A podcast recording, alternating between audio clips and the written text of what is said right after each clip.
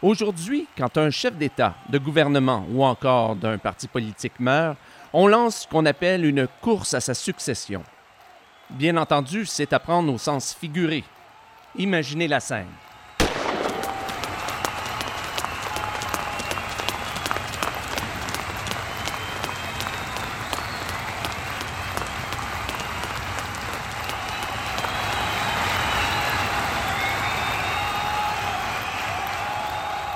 Ce serait ridicule, je suis bien d'accord avec vous. Et pourtant, ça s'est passé en Nouvelle-France. Ici Jean-François Blais. Aujourd'hui, à 100 cas d'histoire de Nouvelle-France, la course à la succession de Frontenac. On est à la fin du mois de novembre 1698. Frontenac, qui était à ce moment-là gouverneur de la Nouvelle-France, meurt soudainement à Québec d'une crise d'asthme ça posait problème, parce que le poste de gouverneur était quand même le plus important en Nouvelle-France. C'était le représentant direct du roi. Heureusement, depuis quelques années, on avait prévu le coup et il avait été décidé que dans l'éventualité de la mort du gouverneur de la Nouvelle-France, ce serait le gouverneur de Montréal qui assurerait l'intérim jusqu'à ce qu'un nouveau gouverneur soit nommé. Et le gouverneur de Montréal était à ce moment Hector de Calière. Et pour qu'il puisse assurer ses fonctions le plus rapidement possible, on a immédiatement envoyé un messager à Montréal pour annoncer la triste nouvelle. Mais à cette époque, il n'y avait aucune route terrestre qui reliait Québec à Montréal. On utilisait le fleuve Saint-Laurent.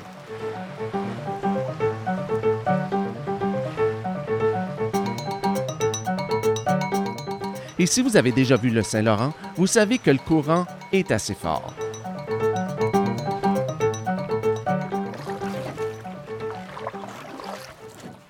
Qui fait que grâce aux voies de communication ultra rapides de la Nouvelle-France, le messager arrive à Montréal dix jours plus tard. La nouvelle de la mort de Frontenac était loin de déplaire à Calière. Au contraire, ça l'a rendu plutôt heureux parce que lui, il se voyait comme un homme ambitieux. Et de cette façon, il devenait automatiquement gouverneur général par intérim de la Nouvelle-France. Par intérim peut-être, mais gouverneur tout de même.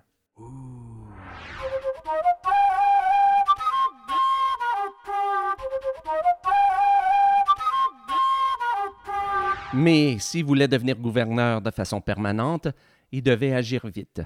Parce qu'il savait très bien qu'il n'était pas le seul à vouloir le poste. Un certain Vaudreuil, dont vous avez sans doute entendu parler, le convoitait aussi. Et Calière a rapidement compris que Vaudreuil avait un grand avantage sur lui, celui d'avoir été à Québec quand Frontenac est mort. Et il s'est dit qu'en dix jours, il aurait très certainement eu tout le temps nécessaire pour le devancer et envoyer sa candidature au ministre de la Marine. Il était donc très important d'agir vite. Selon les sources qui nous sont restées, Calière s'est alors retiré dans ses appartements avec le messager pour, soi-disant, préparer des dépêches à renvoyer à Québec. Mais il avait une autre idée en tête. Il a plutôt écrit une lettre spéciale qu'il a ensuite remise au messager en le chargeant d'une mission secrète.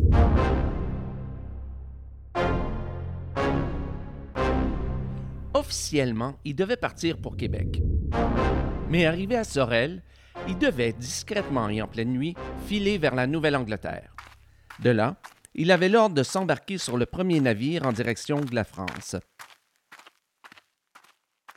Et le but ultime de sa mission, obtenir du roi qu'il nomme officiellement Calière gouverneur général de la Nouvelle-France.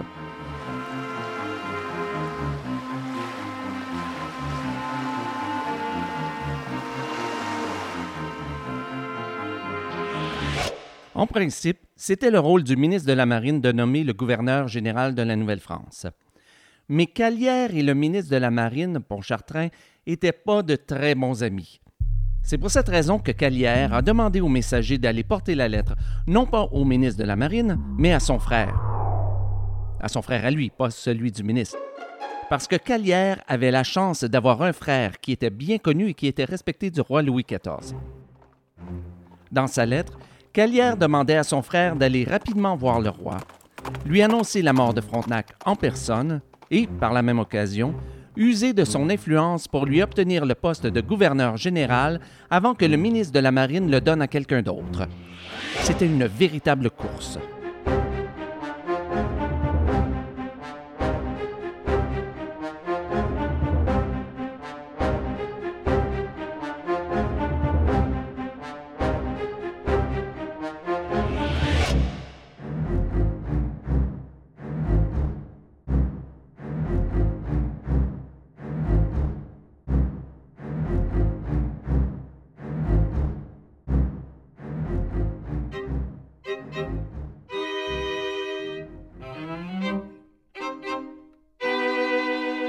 Pendant ce temps, à Québec, ça a pris près d'un mois avant que Vaudreuil, le principal adversaire de Calière dans la course, soupçonne quoi que ce soit et se décide à agir.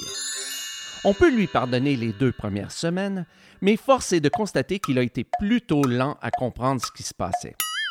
Voici le fil des événements. Frontenac est mort le 28 novembre. Le major de la ville de Québec a aussitôt envoyé un messager à Montréal où il est arrivé le 9 décembre, soit 11 jours plus tard. Généralement, le retour se fait beaucoup plus rapidement à cause du courant du fleuve Saint-Laurent qui coule en direction de Québec. Le messager aurait donc dû être de retour vers la mi-décembre.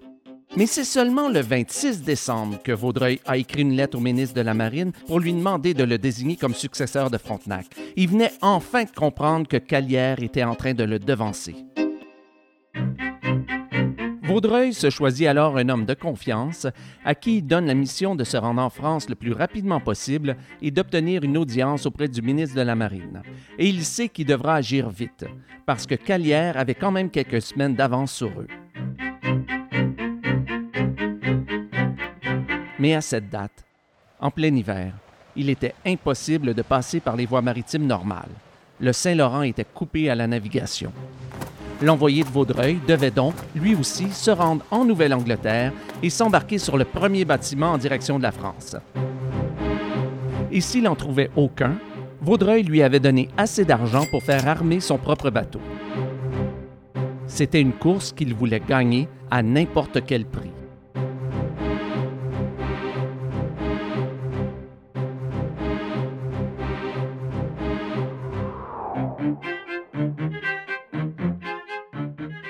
Et c'est ce qu'il a fait. En France, l'envoyé de Vaudreuil s'est rendu auprès du ministre de la Marine, Pontchartrain. Il lui a annoncé la mort de Frontenac et il a demandé le poste de gouverneur général au nom de Vaudreuil, ce à quoi Pontchartrain voyait aucune objection. Mais Pontchartrain était, je pense, plus rapide à comprendre que Vaudreuil. Il savait qu'il n'y avait pas de temps à perdre s'il voulait éviter d'être devancé à son tour par Calière. Sans perdre de temps, le ministre s'est rendu auprès du roi pour lui annoncer la nouvelle de la mort de Frontenac et la nomination de Vaudreuil pour le remplacer.